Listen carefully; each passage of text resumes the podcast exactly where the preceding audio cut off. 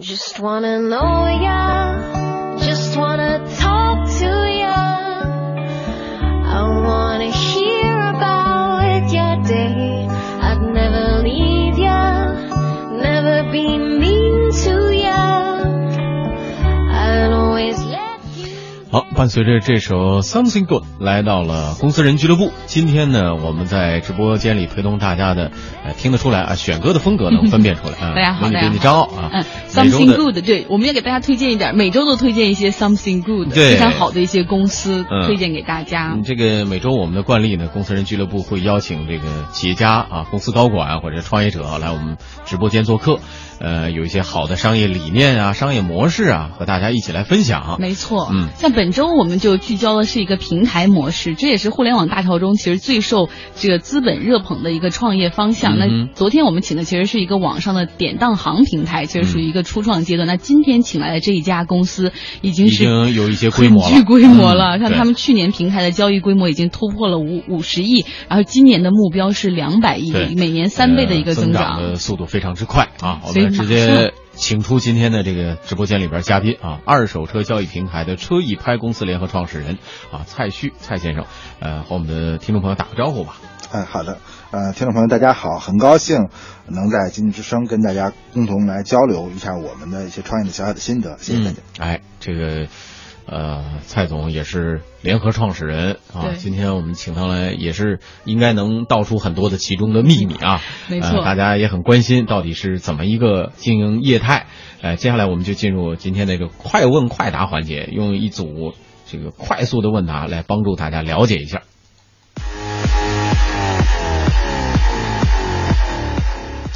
好，目前呃车易拍团队一共有多少人？大家彼此之间怎么称呼？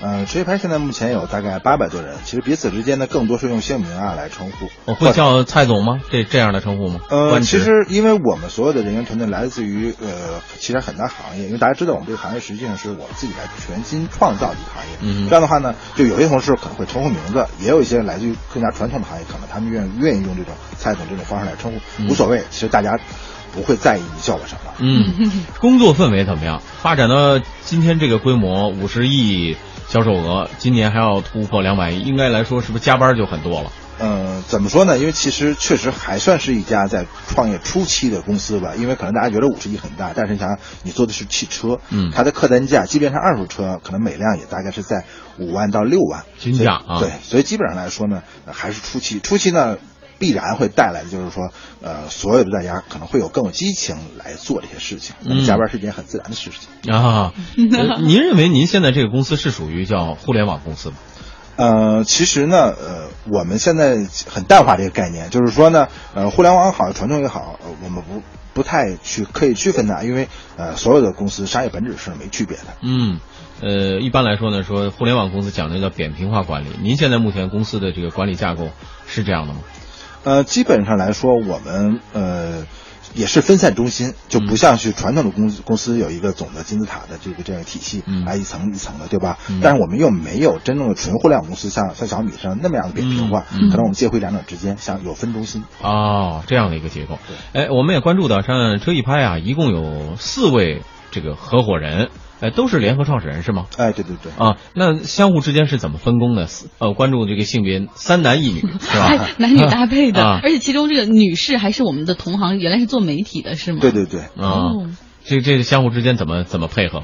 呃，其实呢，就是说呢，四个人各有所擅长，因为嗯每个人可能有人更擅长对汽车技术的研发，嗯。有些人呢可能最更擅长呢做整个呃运营的体系的这种均衡性的这种调整，嗯哼。呃，可能我呢更擅长跟这个上下游企业之间的一些沟通，或者为嗯客户去定制一些方案。嗯。当然了，就是刚才呃张说的，我们那个一位女士。对那位女士呢，其实她来统一的管理我们三个人。哦，是这样的啊，这么好哦，的待遇呢？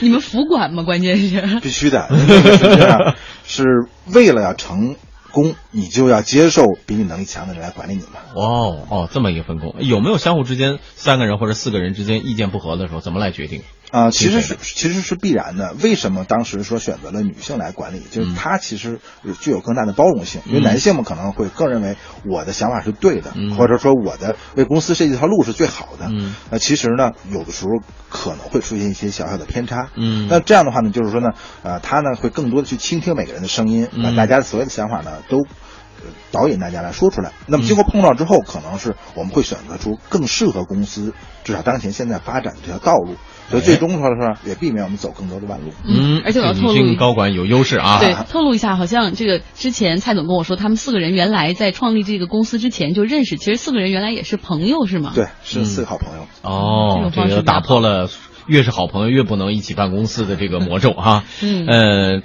当时开始创业的时候，为什么会想到做一个这个二手车交易平台？因为当时其实看到了整个的这个行业，因为原来我们四个人其实原来都是做互联网出身的，有跟车直接二手车交易做这个这个行当的吗？呃，其实是没有。如果纯粹做二手车的话，这个四个人还真没有。哦四个人其实纯粹是做互联网。然后呢，就是我们基本上都是上一次创业之后把公司卖掉了。嗯那么后来在做的时候，会认为，哎，好像互联网在整个国内在不断的改变着每一个企每一个行业。嗯那么我们认为，整个的其实汽车或者是细分汽车这个行业里边的这个细分的二手车行业，也势必会被互联网来改变。嗯那么现在这个行业里边，我们没有看到有谁去做，嗯也没有寡头的存在。嗯那我们觉得对我们来说是个机会，而且呢，哦我们也愿意把我们原来创业的一些个经验呢，来带入到这个体系之内，能够帮助整个的我们目前其实无论从规模还是从这个业态上，还是比较分散、比较规模小的这种小的二手车行业里边，能够带到一个高度上去。嗯哦，之前有过成功创业的经验是吧？对，而且四个人都有，都有过而都把自己的公司卖了，所以你想，他们其实四个人是并不缺钱的。嗯四大金刚啊，这出山不得了。哎，刚才刚才我们说到了，这个每一笔其实汽车交易平台这个门槛儿，应该是来说相对是单价都比较高一些，对，是吧？呃，另外聚合客源呢也是一个问题。那么在创业初期的时候是怎么来吸引客户的呢？啊、其实是这样的，就是在创业的初期的时候，我们当时想的也很简单，说，哎，我们直接去打动呃 C，嗯那么这个呢，当然会发现。在至少在北京，其实是一个投入很高的，因为嗯毕竟你要做大量的广告，对，呃宣转化传率应该不会太高。对啊，转化率呢，确实就像你说的，比如说受众虽然很多，但是并不是每个受众都有车，或者说不是每个有车的受众都愿意在那个时点上去卖车。嗯那么当时我们就想到了，那我们的潜客在哪里？嗯就觉得哎，好像在二手车交易市场，嗯呃，然后在四 S 店，在这些场景上可能更容易遇到他们，所以我们嗯在初期的时候，更多的是跟这些个公司来合作，嗯来快速的来抓取到我们的这些客户。啊，接触到直接的客户啊。对，呃，刚才说了，这个去年的交易额突破五十亿，基本上是覆盖的范围还比较大。那别人看起来应该算是比较成功了。目前你们对于自己这个平台还有哪些不满意的吗？未来想做到一个什么样的规模？啊、其实大家大家想一想，其实呃，可能听到这个五十个亿觉得很大，呃切换成车也就不过是十万辆左右，对吧？那也不少了。但是 去年我们知道如果从全国的范围来看的话，这个数字还有很大的增长空间，是吧？啊，嗯呃，其实去年的话，我们二手车整个全国做了八百多万辆，而新车呢，其实做了两千多万辆。嗯那么其实，在北美我们看到，呃，比如美国每年基本上新车在一千多万，而二手车呢，其实三倍于它，基本上在四千多万。嗯那么这样的看，其实我们国内的二手车对比新车还很小。嗯那么我们这十万辆，即便在今天的二手车的这个总量里边，占比也是微乎其微的，所以我觉得还是有很大的发展余地的。哦，太好了！好，一组快问快答之后呢，我们稍微放慢点节奏啊，有很多这个值得问的问题，和蔡总啊，蔡旭先生一起来说一说他这家公司啊，车易拍。Just wanna know ya, just wanna talk to ya. I wanna hear about your day. I'd never leave ya, never be mean to ya. I'd always let you get your way. 这个车易拍从名字上来听呢， 比较通俗易哎，懂，通俗能理解啊，车比较容易拍出去啊。但是细节上来说，我们还得给大家解释解释，您怎么给定位这个这个车一拍这家公司的呃性质？呃，其实最早就像我们说的，我们最早的其实想帮助我们的客户 C，帮助他把车卖到呃一个呃更适合、更需求这辆车的地方去。为什么这么说？大家觉得说不就是帮着他把车卖掉吗？嗯呃，可能说起来很简单，但是我们知道整个的中国的经济走势呢，其实它一定都是大城市、沿海发达城市。先兴起的这个汽车保有量，嗯对吧？嗯那么细出二手车呢，其实也是这些保有量大的城市开始逐渐细出的。嗯当随着国内其实近十多年的经济的高速发展，我们会发现，当我们的车辆淘汰的时候是批量的。早年间卖出的某一些型号的车辆，可能大量在一个城市开始出现了。嗯那这会儿会发现，哎，好像这些城市的受众都不太喜欢这辆车了。为什么？觉得它的型号太老了，嗯或者觉得年头太老了。那这样带来的结果是什么？因为毕竟是一个买卖双方决定价格的这个市场，那么受众少了的时候，也就需求方少了的时候，那么价格会向下来。这会儿其实消费者的权益我们受到了损害。那么这会儿其实我们知道，很多三四线城市近十多年他们的经济上升也会。越发展越好，而且呢，消费者也希望来用一种方式提升自己的幸福感，比如我买辆车，对吧？那这会儿其实买辆二手车，相对于他们来说是更容易的。但是在那些城市，新车实际上是零九一零甚至一一年才开始逐渐卖的越来越多。那么当他们想买的时候，发现大多数消费者可能刚持有三年两年，不太会卖。嗯这会儿，那他们想买二手车，唯一的选择就是说。是不是可以去大城市找到这些车？嗯当每一个消费者想去跨越大城市去找的话，是不太现实的。所以这会儿需要一种工具手段，一个平台。嗯那我们是应运而生的。等于说分析了买方和卖方的直接的需求是不是都真实存在，像？北京这种城市，二手车卖不上价；像这个，比如像三四线城市，那二二手车又卖的特贵，对对对。可能型号又不是很先进啊。对，嗯所以说你们的横空出世就能够解决这个问题吗？而且这个传统其实我们了解的，比如说像北京这样的城市啊，嗯二手车一般的出路，原来原先的出路，比如说北京市里边有几处二手车交易市场，对对对对吧？那你直接把车开过去到这个呃就是车商那边去啊，大家进行一个检测，然后价格上，然后其实你不知道这个车到底到底去哪儿呢？是不是实际上他们的去向是不是也更多的是流向比如说三四线城市？呃，对，实际上在原有体系中其实也是这样。比方说，我们去卖一辆车，可能原来最通常的就是我们会去找一家四 S 店换车，嗯可能这辆车呢，这辆旧车就放到四 S 店了。我们知道四 S 店其实它也并不是专业来处置二手车的，它更多的这个专业是放在处置新车。那么这辆二手车呢，占用它的资本，它通常做的方法就是说我找一个可能比如说在花乡或者在亚市这样做二手车的二手车经销商，嗯哎，你帮我把这辆车收走，嗯那么那个经销商拿回这辆车二手车之后，他要放在他自己的山上展场，嗯等待什么？等待着看看谁来买这辆车。那么就像刚才说了，这辆车的买主其实不在北京的，所以他要等，可能看看河南的过来了，看看山东的过来了。那么其实远处过来的，我们知道。真的不是说河南或者是说山东的最终消费者，因为消费者是不可能跳跃几百公里之外来买、嗯采购车辆这样的大件的。嗯那么来的其实是当地的二手车经销商。嗯那么当地二手车经销商呢，他把从北京把这些车拿回去之后，他其实是专门做这种转售的，他也不做零售，所以他到他的商业战场继续摆放，等待着做零售的二手车商。哦，这是再次打经过环节比较多，其实。对，其实环节比较多。那么这样的话呢，我们要考虑，比方说他放在他的商业展场里边，其实每天是有摆放成本的。比方说放在花乡，那么可能每天光车位费就要几数百块钱，对吧？那么而且这辆车其实资金占压成本。所以这样就造成了每个环节其实有大量的成本会被吞噬，嗯造成其实卖车的 C 真正卖不到他想的那个最高的高价，嗯而嗯最终买车的那个 C 呢，他又买不到那个最优惠的价格。嗯为什么？因为中间的这些环节把这些成本吞噬掉了之后嗯带来的必然结果。所以说你们的横空出世改变这个流通环节。那假如说现在我现在您对咱们俩我们俩我卖你买吧中间还需要几个环节？通过比如说呃车一拍这个这个平台的话，嗯还存在几个环节吗？呃，传统的其实，比如说，呃，这个，比如说，我们说卖车和买车的用户之间，其实要经过四个或者五个二手车经销商，嗯然后呢，中间的中转周期呢，大概是四十天到五十天的车辆中转周期。嗯这这会儿呢，其实造成的成本和费用，大家可以盘算一下。呃，经过车一拍推出了之后，我们这个服务，呃，我们利用互联网的手段，把买卖双方拉近了，把中间的诸多环节呢打掉了。其实我们更多的服务的是为那个买车的消费者服务的 B，他首先来上的平台来去选购车辆。这样的话，之间大家可以看到，原来由四到五个二手车经销商变成了一个。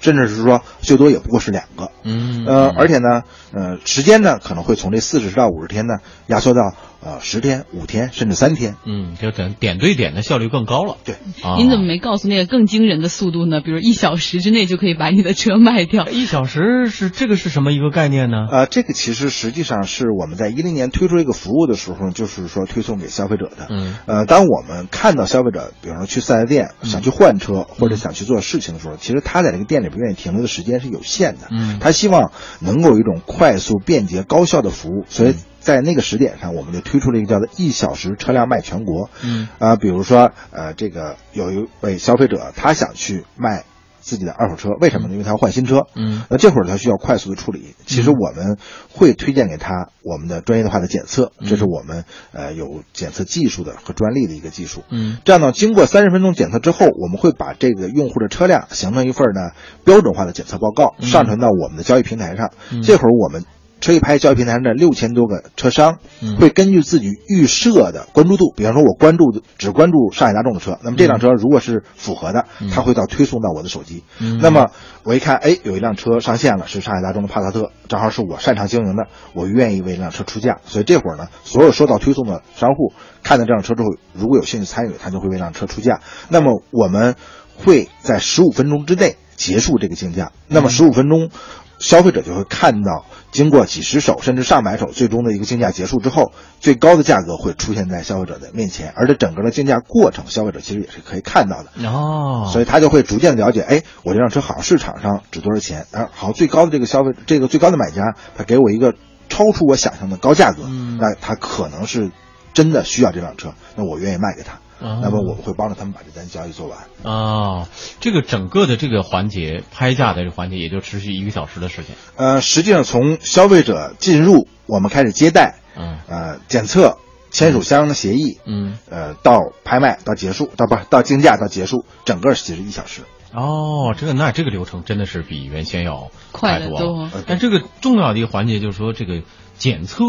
是不是其中一个非常重要的环节？你比如说我这车本身呃年限是有，比如说五六年了，但是我的我跑一年才跑一千多公里。啊对你这这这车有的车我的三年我车新，但是我每年跑三万多，这两者合计起来，你们就是检测方面这样的权威性到底具有多，大的、这个？而且有网友问说，这个二手车有的公里数还能改呢？说你们对这个怎么很多很多有怎么能差别的对，呃，其实就像您说的，比如说，可能我们大家都买的一辆二手车，比如说我们买新车的时候，可能我跟比如说张老师，我们是一年买的，嗯买的同一款、同一个型号的车，甚至同一个配置，嗯大家觉得我们使用五年之后，可能这两辆车应该是一样的，嗯它一定不一样，嗯对吧？嗯可能我使用过程之中，毕竟我是个男性。可能我经常去远的地方，嗯比如我一年就要跑两万到三万公里，嗯甚至有可能说呢，有一次因为种种原因，我发生一次事故，这辆车经过一次大的保养维修，对吧？嗯嗯那可能张老师使用比较在意，就像你说的，可能每年也就一两千公里。嗯那这样五年之后，张老师的车才多长，对吧？一万公里。我的车呢，可能是已经10万这个十万公里了。那而且呢，我出过大的事故，嗯这一定是价格上有了本质的不同。嗯那么如果没有检测，那么我当然也希望消费者。问我的时候，我会告诉他没事故啊，我的车很好，不信你可以试一试，对不对？嗯嗯那毕竟每一个买家他是不专业的，嗯不是说简单的这个十几分钟或者几十分钟的看车过程中就能发现这辆车所有的问题，嗯甚至可能我还刻意的去掩饰了它。嗯那么，所以当时我们研发这种技术的时候，就希望我们提供给消费者的，或者提供整个交易链条之中呢，是一个有保障的交易。有保障的交易表保示我们要让这个交易是透明的、公开的、公正的。那么，公开和公正，我们用了互联网的方式，用了竞价的方式，公开又公正了。但是透明怎么办？我们就用了我们的一个检测的专利技术。嗯这个专利技术是不需要消费者来告诉我说你这辆车出过什么事故，嗯你这辆车哪里有问题，因为我用我们的检测体系、检测系统来为你的车做一次全面的体检，嗯就仿佛是医生用，比如说 X 光、CT 为你这嗯核磁身体我觉得你们那是核磁共振的。一样的事情，做身体做检测一样，最终其实设备和系统会告诉我，您这辆车有个什么样的问题，嗯它大概是一种什么状况，现在它还需要哪些个方面进行一次再次的维修。啊那这样的话呢，其实都会影响到您的车辆价格。嗯我们所有的买家看到这些个问题的时候，他自然也会在自己内心的出价之中进行调整。啊比方说，哎，这辆车可能有一次大的碰撞。有一个大的零件，现在实际上是损坏过的，对吧？嗯那可能这次碰撞，我会可能为这辆车减值百分之二十，对吧？那么这辆车现在全车的这个油漆还有一些个这个颜色的斑驳，可能需要一个全车的喷漆。那这个喷漆可能我认为我需要一个一千多块钱的成本，嗯这些个都会要计入到你的车价之中。我在购买的过程中都会要考虑到，这就是我的成本。也就是说，你们这个检测这一套系统是现在目前获得所有呃，就是 B 那一个层级所有的这个二手车商们他们所认同的，就是你们这个检测报告是有这个确实的这个分量存在的。否则，如果如果不均衡，说你这个检测结果老是向着啊 C 卖车的这一方，他们也接受不了啊。对同时，以对这个 C 来说，也必须要有一个客观公正的检测，否则你说我这车 才才跑了三年没没到一万公里，到您这儿一报的一压价价，好压的这么低，我就没法接受了。对，双方之间这必须达成一个共识，认同你们这个检测报告。现在是不是能完全达到这一点？呃，是这样的。其实，在最早推出的时候呢，也是有很多疑虑，包括我们的 B 来说，哎，我为什么要信任你，对不对？嗯我可能从业从了二十年、三十年，那我更相信我看到的车。对那后来呢？其实我们经过大量的案例，他发现确实，他即便从业的时间再长，他不会把市面上所有的车型款型，比如说现在从这个我们近十年来流通的车型款型高达一万五千多款，嗯这不是一个每一个经销商都可以了解、都可以呃认知的。嗯。那么这样的话呢，其实系统在这边起到了很大的作用，而且呢，我们当时还推出了一个保障，就是我们告诉我们所有的买家，如果我们检测到的和最终您看到的车有偏差，比如说有一个问题我们没检测出来，嗯。那么这辆车的损失我们来赔付，哦。我们不会让您来承担。这样的话呢，给予了我们的买家信心。为什么？因为只有买家有信心，才会愿意为这辆车真实的市场价格来出价，来保证。所以这就是为什么大家在市场上看到说，哎，好像这个行业很大，这个行业没有这么多的门槛儿，而且呢，呃，觉得二手车呢本身未来发展又大。为什么只有你们一家公司在做这种跨地域的？更多的其他公司都在做本地的交易，因为跨地域的交易，对对，就需要你有一个有保证的技术，嗯能让远端的买家信任你的技术，对对对，他的利益不受到损失。呃，目前为止和你们同类型的这样的平台，还全国就覆盖跨地区的平台还还有吗？竞争者还有吗？呃，实际上呢，可能有一些形式相似的，但是他们都不是跨地域的，他们更多的做的是本地的对，就是说，哎，呃，我也做这样的竞价，但是买家呢，你都是要本地的你要自己来看车，嗯因为为什么呢？你最终为你看到的车。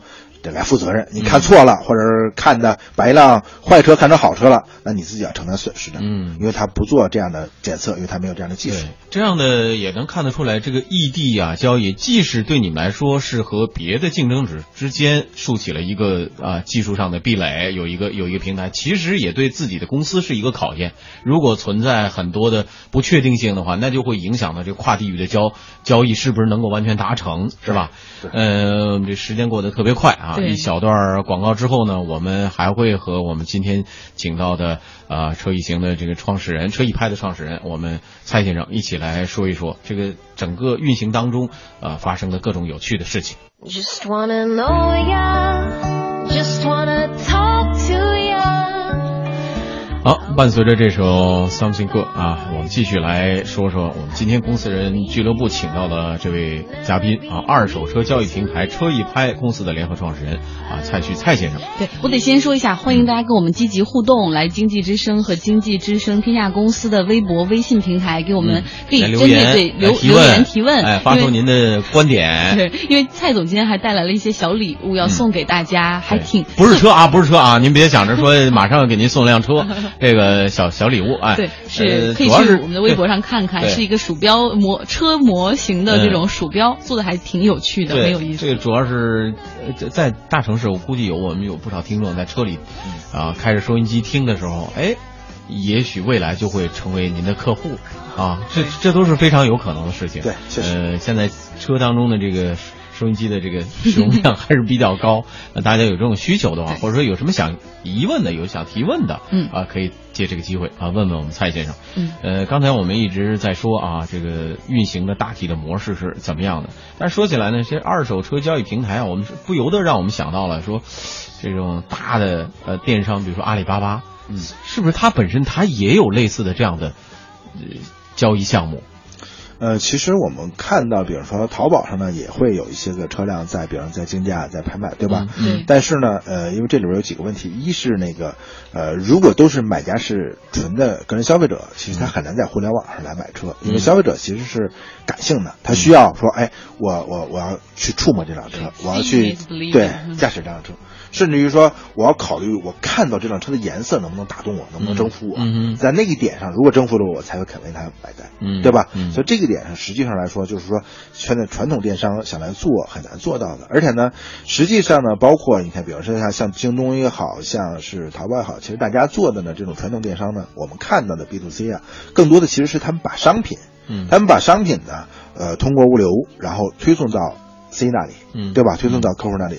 呃，其实对于这个我们像这样的这个平台公司，其实我们更多的是这个 online offline 之间的这种互动，嗯因为我们很多的这个呃标准的服务和流程其实是 offline 的，也就是线下的。线下的这个服务流程呢，呃，是很关键的，也是用户感受到的很真切的一种服务行为。嗯那这个服务行为你解决不了，那么整个的二手车的交易链条实际上就没办法存在，因为它并不像新车一样说像或者像一个手机一样这么标准。嗯我我你看到了说这个，比方说我们呃我们最近打某个品牌的新的手机推出了，我们知道了它的宣传参数是什么，我们得到的就应该是那辆，嗯对吧？嗯嗯二手车不是，嗯就是说有很多差异化有很多差异化的东西，嗯所以就是线下需要我们去检验，需要去去去体验，所以这些东西就决定了传统电商要想来这个进入到这个业务里面，可能还要走的路还是很长。嗯，这个这么分析起来是一个典型的 O to O 的这个呃架构模式啊，线上线下的线上线一个互通啊、对，必须要结合的非常好。呃，刚才也说了，呃，可能有同类型的竞争者在本地啊，它进行一个服务，但是你们这个车一拍呢是一个跨跨地区、跨区域的，呃，最远的现在能做到哪里这个生意？呃，实际上呢，比如说我们的车辆呢，其实呃，在北京最早一一年开始限号的时候呢，其实我们就给跟着北京市商委跟北京市政府推出了这个在做北京市的二手车的外迁的工作。嗯其实当时我们推出了二手车的外迁平台，在那一天开始，我们其实的业务覆盖是越走越远的。嗯在早年间，其实我们更多是覆盖在华北，后来覆盖到华东、东北，嗯然后包括西北，其实西南、华南。我们呃在一一年的时候，很多车辆其实，比如大家卖到认为比较远的，像新疆嗯啊，对吧？像云南，嗯其实这都是这个祖国的边陲地区了。嗯那么那里有我们的加盟车商，他们会去看看，哎，北京有哪些车是我这里边消费者希望卖的。嗯，而且我们知道，就这些地区，其实新车的兴起其实是较晚的，嗯。所以当时当地的消费者呢，当他有二手车需求的时候，哎，他原来实际上是需要一个较高的价格，比方说我要花六万块钱买一辆二手车，而这辆二手车在北京其实卖多少钱？只卖到四万块钱。嗯。那么有我们平台存在，可能哎，北京的消费者这辆四万块钱的卖二手车呢，卖到了四万五千块钱，嗯。而我们比如说这个新疆的那个消费者呢，原来六万买块钱的，哎，他只需要了五万五，就大家都获益了。为什么？是因为我们帮着他们打通中间的环节。哦，这个版图还扩张的挺大的啊！这个云南，包括 呃这个新疆，这这部分的消费者都能够对呃有机会在这个平台上受益。但是网上朋友友也问了，说既然是有这种异地交车、异地交易的一个环节，那物流配送也是一个很大的问题啊。嗯，怎么保证其中的安全？我们且暂定，比如说，呃，我们这个车在这边检测的时候啊，状况都是真实的，然后到直到那个异地的交易的消费者接到这辆车之前，这个环节当中，是不是还是存在着很多的风险？呃，对，实际上来说，物流我们分为两段，一段呢叫做短途物流，就是城市内物流。就比如说，我们这辆车可能是呃我们的卖家在某个四 S 店来来卖掉的，或者是他在他的这个工作场所卖掉的。那这会儿我们需要把它运输到我们的交接中心去。我们在北京，比如说在南边的这个亚运村汽车交易市场，嗯呃，不是北边的汽车亚亚运村汽车交易市场和我们南边的这个新发好地，呃，都是有我们的服务中心。这会儿呢，短途物流要流流动过去，这会儿实际上我们会叫标准的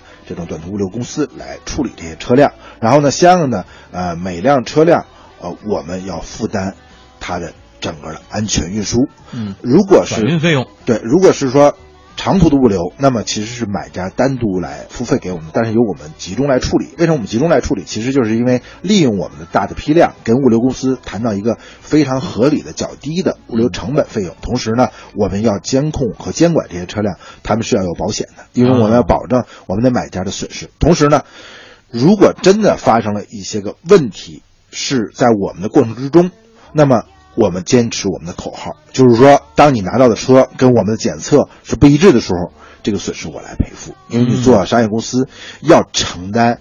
消费者可能遇到的种种风险，而不可能一味把风险转嫁给我们的消费者，嗯这是一个不负责任的行为。我们得往回倒一个环节。消费者说：“哎，你们怎么谈到物流配送了？但是你们没有谈到这个手续的问题。说有的时候手续会造假，可能有的人他是偷的车，嗯但是我根本没法办过户。说这样的话怎么保障呢？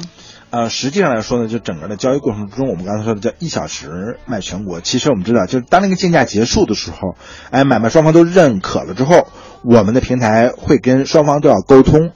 这会儿的时候，其实确认相关的权对，要确认相关的啊，我们要审验相关的资质。但是抱歉，毕竟我们不是执法部门，有些审验我们做不到。那么怎么办？我们会要求买家这时候你要付款，嗯但是抱歉，我们像支付宝一样，不是直接付给卖家，你要付给我们平台。嗯因为为什么我们要保证整个交易的安全？因为你付款了，证明你的购买意向是真实的。嗯那么这会儿我们会卖家说。OK，现在我们要做我们的手续的交割，嗯这会儿你要把这辆车所有的合法手续给我，我要去交管部门、相应的管理部门做这辆手续的变更。如果变更过程中没有任何的风险和问题，那么我会把车款全额打入到您的指定的账户里面去。嗯如果遇到了问题，我要求您协助解决。如果遇到了，呃，您恶意的去这个触犯刑法做了一些事情，可能我们会行使公民的权利和责任。嗯，哎，这个整个环节从交易检测到整个这个交割完毕，如果正常的一个手续，如果在北京来算的话，大概需要多长时间？呃，这个呢，其实通常都取决于我们的卖家手续是不是准备的齐全。嗯如果说说一切准备齐全。呃，准备齐全，他在北京市之内卖给了我们北京另外一个一个一个买家，那么其实我们通常在二十四小时或者是最长四十八小时之内就把一切帮他搞定。嗯，如果是异地的呢？如果异地呢，实际上这会儿涉及到一个叫做呃。整个过户之后，或者有个提档的动作。什么叫提档？就是我们车辆其实像我们人一样，它也有户籍卡片。这个户籍卡片转关联到异地去对这个车辆抵档，这个抵档是在哪里？其实在我们的交管部门，嗯所以我们要等待交管部门去整个的转移这个抵档，大概需要呃五个工作日，也就是说大概需要一周的时间啊来处理一周的时间。好，这个基本的运行方式我们了解了，哎，我们想了解一下，就是盈利模式到底是从哪儿收的钱？呃，是到底是我卖车的这里边儿呃出的这部分费用啊，是是你们挣去了，还是说买方挣了这部分钱？啊。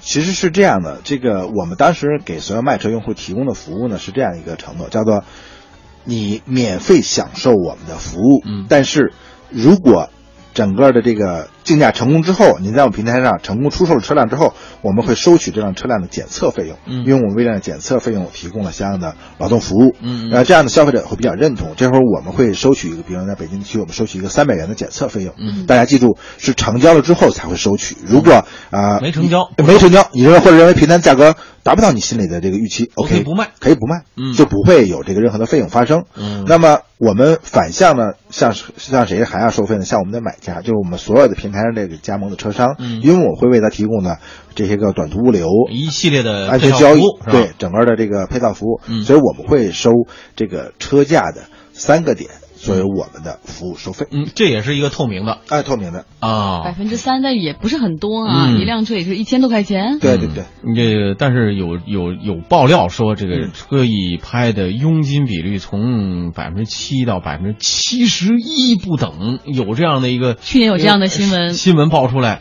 呃，也有消息说这是竞争对手的恶意抨击。抨击。啊，这到底这存在不存在这样的事儿？呃，因为实际上来说呢，就像我刚才说的，其实我们的收费是非常透明的。因为大家想想，如果我们收到一个说百分之七十一，那我们的买家就崩溃了，他不可能的，他要多付出这么多的车辆，嗯他是不会去接受的。嗯所以这里边呢，实际上是是一些个误会，嗯啊、是呃之前说了嘛，就是有一些竞争对手做了一些恶意的动作，来导致呃给予大家一个错误的理念。其实我们的收费在我们的推出之初就一直是这个收费标准，到今天依旧是这个收费标准。我们不会去额外的向我们的卖车方或买车方收取更多的其他费用。嗯，这么说起来呢，大家都比较明确啊。据说也有这个目前这个盈利模式也吸引了不少投资啊，最近又获得了一轮呃新的呃投资，这个数额还不小啊，上千万、五千万美元的投资。这笔钱打算怎么花呀？是不是给我们消费者再再来点优惠？这这三百是不是能省就省啊？比如说会有这样的活动吗？还是会有。其实我们经常会做类似这样的活动，比如说，一是我们可能会，比如说把那个钱抹掉；还有呢，可能就是说，比如说，我们会跟某些个呃经销商集团或者是厂商为他的新车置换做一些服务。也就是说，当你从我这儿处置了二手车，并且呃选择了新车之后，你会发现，哎，好像这个新车的价格。比你自己单独去谈，价格会更低。为什么呢？这是厂商和经销商放出了一个低价，同时可能还会车位牌附送了一些礼物，比如说我们还会送给消费者啊一张加油卡，可能它是五百元的或者一千元的，类似这样的服务。啊，而且呢，其实呢，就是这笔资金呢，我们更多的是想把我们的业务拓展到呃全国更多的城市去。现在呢，其实能提供这样服务的城市也不过是北京、呃上海、杭州、南京、苏州。可能下一步还有天津和广州，毕竟对于中国来说，呃，我们九百多万平方公里这么大还不够，还远远不够，其实还是远远不够。对，所以你们得铺开的速度要更快一对对点啊。嗯，好，我们今天非常感谢二手车交易平台车一拍的联合创始人蔡旭先生来做客我们的直播间，和我们分享了这个比较独特的一个商业模式啊。呃，网站上线三年，取得了这样一个成绩，应该来说还是非常不错的，而且这个未来的市场空间也非常大。呃，我们也看到目前的二手车交易整个市场当中，其实还是真的是做的不够规范，呃，消费者有很多的顾虑，所以希望这样的一个结合的模式能给消费者带来更多的实惠。好，谢谢蔡先生。